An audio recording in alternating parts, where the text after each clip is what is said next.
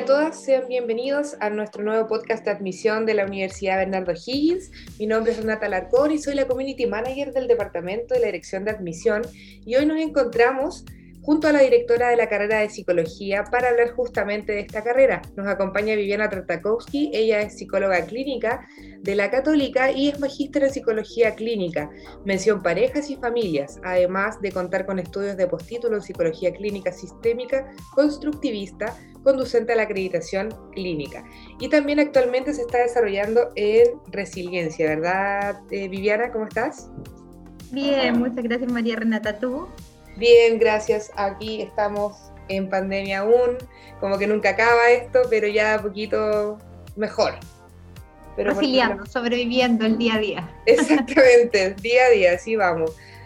Justamente, Viviana, muchas gracias por estar con nosotros eh, en este capítulo de psicología. Hay mucha gente interesada en esta carrera como su futura carrera o también a lo mejor algún papá, mamá o tutor que quiera conocer más de cómo se desarrolla la carrera de psicología en la UBO, donde pueden trabajar los futuros psicólogos, ¿cierto? Así que partiendo de esa línea, Viviana, quisiéramos saber de qué se trata la psicología, la carrera de psicología y dónde pueden trabajar los futuros psicólogos de la UBO. Perfecto. La carrera de psicología, ¿cierto? Es parte de la Facultad de Ciencias Sociales de la universidad y nuestra carrera de psicología tiene una malla que es generalista, o sea, te posibilita intervenir desde los distintos ámbitos de la psicología, vale decir, psicología clínica, que es como lo más tradicional, psicología organizacional, comunitaria, deportiva, jurídico forense, etc. Entonces, si bien es una malla generalista, una de las fortalezas que tiene nuestra malla curricular es que tiene cursos electivos. Entonces, tú como estudiante, si ya tienes claro en tercer año qué, especialidad de la psicología te gusta, eh, puedes eh, adentrarte y estudiar más en esos selectivos de profundización acerca de eh, ciertos ámbitos particulares de la psicología. Lo interesante, María Renata, es que la psicología hoy en día está en todas partes. Con esta pandemia se han develado los graves problemas de salud mental que son fruto de las inequidades sociales, de los temas de salud, la salud pública versus la salud privada, entonces, de alguna forma, el desempleo, todas aquellas situaciones que han, han, tenido las, a las personas y a sus familias y a sus contextos, eh, una situación muy delicada en términos de esta pandemia. Así es. Al final, un psicólogo o psicóloga puede trabajar en diferentes ámbitos, no solamente psicología clínica, sino que hoy, hoy en día es mucho más extenso de lo que se piensa.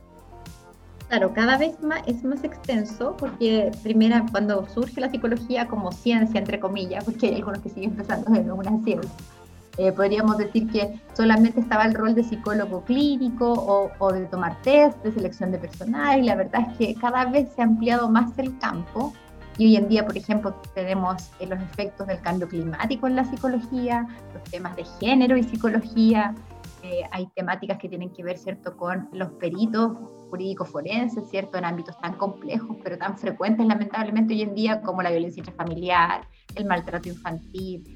Entonces, bueno, todo lo que tiene que ver con la psicología educacional. Entonces, si tú me preguntas, hoy día hay pocas organizaciones y pocas empresas y pocas instituciones de, de toda índole público-privada que no cuenten con un profesional de la psicología eh, considerando que uno es un ser humano, es una totalidad, entonces mente y cuerpo, y desde ahí claramente esta pandemia ha puesto de relieve no solo los problemas del contagio por COVID, sino que también los problemas de salud mental que ha acarreado pandemia mundial y a nivel. Así es, o sea, eh, eh, sería bastante raro que una organización o empresa eh, no contara con un psicólogo hoy en día. O sea, es un, rol fundamental el que cumple el psicólogo dentro de cualquier organización. Y como tú también dices, educación, familia, ¿cierto? Salud mental post-COVID. O sea, es infinito el abanico de posibilidades que se pueden desarrollar los psicólogos. A raíz de eso, nos gustaría que nos contaras de cómo se compone un poco la malla de, psicología en la UBO, para que las personas que están interesadas en entrar el próximo año puedan conocer mm, cómo se compone transversalmente esta malla académica. Perfecto, ¿cierto? En primer lugar, eh, la, malla se divide como en tres ciclos. El ciclo inicial, que tiene que ver con habilidades, por ejemplo, psicológicas básicas, si las queremos mirar, donde ahí está toda la línea biológica para que tengas una comprensión sistémica del ser humano, hay una línea también muy interesante en nuestra carrera que tiene que ver con el autoobservación, o sea, el rol de psicólogo cuando tú eh, estás en cualquier lugar, te autoobservas todo el rato. Entonces, cuando intervienes a una, a una familia, una pareja, o estás en una organización, o estás en una empresa, o estás en, en un colegio, te afecta como persona y como individuo aquello que te está sucediendo. tenemos también talleres que tienen que ver con esa línea formativa. Y también una línea de investigación, ¿cierto? De alguna forma eh, te habilita también para poder entender un paper científico, ojalá promover la publicación, que nos hace tanta falta, ¿cierto? Sí. Y eh, de todas formas, ¿cierto? Ese es como el ciclo inicial. Entonces el ciclo inicial contempla ese recorrido que te comenté recién, más inglés 4 y más asignaturas de formación integral. Estas las dicta, ¿cierto? Una unidad distinta a la, a la propia carrera de psicología. Después está el ciclo intermedio, donde está en el fondo el fuerte, yo te diría, de la carrera, donde encuentras las distintas teorías eh, o paradigmas que existen en la psicología, y ahí nuestra formación es bien completa desde ese lugar. Entonces, tienes dos asignaturas de teoría sistémica, por ejemplo, que es lo que yo especialista, dos asignaturas de teoría cognitivo-conductual, que llega hasta racionalismo, dos de psicoanálisis, para que se vea desde Freud hasta los autores psicoanalíticos anteriores y actuales, eh, y humanismo también. Entonces, desde esa perspectiva, tú puedes en el fondo eh, tener una buena comprensión de las distintas formas de hacer, sobre todo psicoterapia, pero yo creo que en general desde dónde te paras en el mundo, ¿cierto? Que es la, epistemología, desde, desde, dónde estás observando la realidad, el sujeto, su entorno, etc. Y el último ciclo es la titulación, que es cuando ya estás en un ámbito más práctico, hay momentos de práctica que duran un año, ¿cierto? La posibilidad de entre un semestre puede hacer, por ejemplo, práctica en organizacional y después práctica en clínica, estoy inventando. Lo ideal es que la puedas hacer el año en la misma institución, pero también brindamos esa posibilidad para los estudiantes que, mm, por ejemplo, toman un primer semestre de clínica y no les gusta, no les calce, puedan también cambiarse a otro lugar de práctica con los que tenemos convenio. O sea, es bien variada la carrera, es teórica práctica, podríamos decir. No solamente es teoría, ¿cierto? Sino que también tienen prácticas laborales incluidas claro, hay prácticas en, distintos cursos, en las distintas especialidades. Por ejemplo, en, lo clínico, los estudiantes observan pacientes o hacen primeras entrevistas a partir ya del tercer año de la carrera, eh, y, o participan, ¿cierto?, de algunas jornadas reflexivas a nivel grupal. Eh, y también, en, por ejemplo, en psicología educacional, que eso está ubicado ya en el cuarto año de la carrera, también hacen intervenciones directamente con eh, centros educacionales. Entonces sí, es una carrera que es muy teórico-práctica porque también te interpela todo el rato como sujeta, porque claro. estudiar qué me pasa a mí, cómo soy yo, de alguna forma eso también te hace autoobservarte y aplicar también las propias cosas que estás analizando teóricamente en tu propia vida. Y en constante avance. O sea, la psicología va en constante avance, no se detiene nunca. Siempre no se detiene nunca porque van surgiendo, claro, van surgiendo temáticas nuevas, por ejemplo, no sé, hace 40 años atrás, ¿cuándo íbamos a pensar que psicología deportiva era tan importante? Nunca. Hoy día los cambios climáticos que yo te mencionaba recién, psicología y medio ambiente, esa es una lista muy nueva de la psicología que recién está creciendo. Entonces, de alguna forma yo creo que hay temáticas que van a ir surgiendo eh, paulatinamente con los tiempos, cómo nos va a afectar la tecnología, todo lo que ha pasado con la pandemia, por ejemplo, los niños y niñas, las nuevas patologías que de eso emerjan, entonces, de alguna forma, claro, es una disciplina que se va moviendo porque como sociedad y como individuos vamos cambiando. Así es. En cuanto al perfil de egreso del, alumno Hugo, ¿cuál es el perfil del egresado de nuestra universidad? El perfil del egresado tiene que ver con el perfil, conjuga en el fondo el perfil de sello facultad, que tiene que ver con, con una mirada sistémica, psicosocial de la realidad. Eso podríamos decir que es una psicología situada. Entonces, de alguna forma lo que queremos hacer es formar profesionales que puedan trabajar en las problemáticas actuales de nuestro país, vale decir en salud pública, en temas que tengan que ver con eh, ser agentes activos en la promoción de la equidad social, la justicia social, eh, y desde ese lugar, independiente del lugar en el cual se desempeñen, porque como hablábamos recién, uno puede ser psicólogo clínico, organizacional, comunitario, eh, psicólogo deportivo, psicólogo del medio ambiente, etcétera, lo que caracterizaría a un, profesional de la UBO es, yo te diría, una base social importante y también una perspectiva de, quién soy, ¿cierto? Del, auto, del autoconocimiento, del poder conocer tus limitaciones y tus fortalezas. Y eso lo instalamos desde el primer año y el primer semestre de la carrera.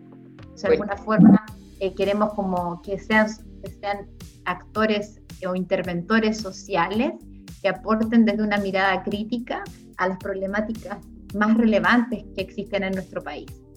Excelente, súper bien. Y ya para ir cerrando el tema de, la carrera en, general, quisiéramos saber si existe algún tipo de eh, actividad extracurricular que desarrolle la Escuela de Psicología, aparte de, la malla curricular en sí, los alumnos pueden optar otro tipo de cosas, internacionalización, vinculación con el medio u otras actividades que desarrolle la Escuela de Psicología en el año. Sí, totalmente, porque en el fondo, en primer lugar, tenemos un CAPUBO, un CAPS, un centro de atención psicológica, donde los estudiantes hacen sus prácticas profesionales y eso ya es una manera de vincularte activamente con la comunidad. Por otra parte, también eh, tenemos convenios en, en, los distintos ámbitos de la psicología que yo te mencioné. Entonces, desde ese lugar, Renata, es como que si alguien quiere hacer su práctica en psicología jurídico-forense, trabajamos con algunas OPD, si alguien quiere hacerla en clínica, también trabajamos con CESFAM o el mismo Capugo, si alguien quiere hacer su práctica deportiva, trabajamos también con algunos lugares donde eh, se necesitan psicólogos deportivos, principalmente clubes de fútbol. de alguna forma, eh, el estudiante tiene eh, un background de distintos lugares para poder hacer su práctica en distintas, en distintas formas. ¿ya? Y de actividades extracurriculares, nosotros somos una carrera que generamos muchas actividades extracurriculares porque también nos vinculamos con los magísteres que tenemos desde psicología, que son dos, ¿cierto? El magíster de psicología sistémica, eh, que está en este, en este, momento en acreditación, y por otro lado, el magíster en género que surgió el año pasado. Entonces, de alguna forma, tenemos muchas actividades de, de, extensión, porque no solo están las actividades que generamos como pregrado, que al menos una vez al mes hay actividades que tienen que ver con eh, las temáticas que se van conversando, que se ponen en, como decirlo, la palestra en ese minuto, sino que también invitamos a los estudiantes de pregrado a las actividades de extensión que hacemos en los dos posgrados que, que ya ha generado la carrera hasta este tiempo. Sí, o sea, hartas actividades las que desarrolla la escuela, sin duda. Eso es importante porque muchos alumnos también están interesados en no solamente estudiar eh, la carrera en sí como la malla curricular, sino que también participar de otras actividades que se desarrollen en la universidad y en la escuela. Así que súper importante también dar a conocer esa información, Viviana. No sé si tienes algo más que decir antes que cerremos el podcast respecto a la carrera, que se nos puede estar olvidando, o que sería importante yo creo que, que, algo central es como la relación que tenemos con los estudiantes. Tenemos un centro de estudiantes muy colaborativo con la carrera y, eh, y eso es interesante en términos de, las distintas como eh, otras escuelas que hay en, nuestra universidad y trabajamos colaborativamente con los estudiantes, no solo en esa instancia formal, que sería esto que te estoy comentando de los centros del centro de estudiantes, sino que también con estudiantes de manera informal. O sea, somos una carrera de puertas abiertas donde la persona que nos escriba le vamos a contestar y vamos a estar disponibles para poder solucionar las distintas contingencias, emergencias que surjan en este contexto. Importante, qué importante lo que dices para que todos los alumnos también se sientan como en casa de alguna manera. Eh, bueno, a pesar de que ahora estamos eh, en pandemia y con teletrabajo y, estudiando desde la casa, es importante que sepan también que en la universidad todos pueden ir a la escuela sin problema, pueden todos relacionarse sin ningún tipo de problema y este, como dice Viviana, son las puertas abiertas a que cualquier duda puedan acercarse a la escuela de psicología y también tengan la opción de, conocer la escuela, o sea, siempre investiguen, infórmense antes de tomar la decisión. Deben ver que, claro, que somos muchos profesionales de planta, eso también yo creo que es algo que, que es muy importante en términos de la como de, de, ¿cómo decirlo?, la seguridad de darle a los estudiantes una formación que sea coherente y que, se, que no cambie en el tiempo. Claro, que el equipo de planta, exactamente, está compuesto, somos alrededor de 12, sí, somos 12 profesionales que estamos de, de, planta. Entonces, la mayoría de los cursos que tienen los estudiantes de nuestra carrera son impartidos por profesores de planta. Entonces, eso es súper importante porque hay toda una coherencia, hay, hay, una comunicación fluida, entonces, eso posibilita que también el estudiante que estudie con nosotros sepa que hay estabilidad. Y hoy día la estabilidad ¿cierto? es tan necesaria en estos tiempos de pandemia que yo creo que nos tranquiliza un poco a todos. Andamos buscando la estabilidad en todas partes, es importante. Así que gracias Viviana nuevamente por estar con nosotros en este podcast y por eh, dar esta información tan importante para quienes puedan acceder a ella.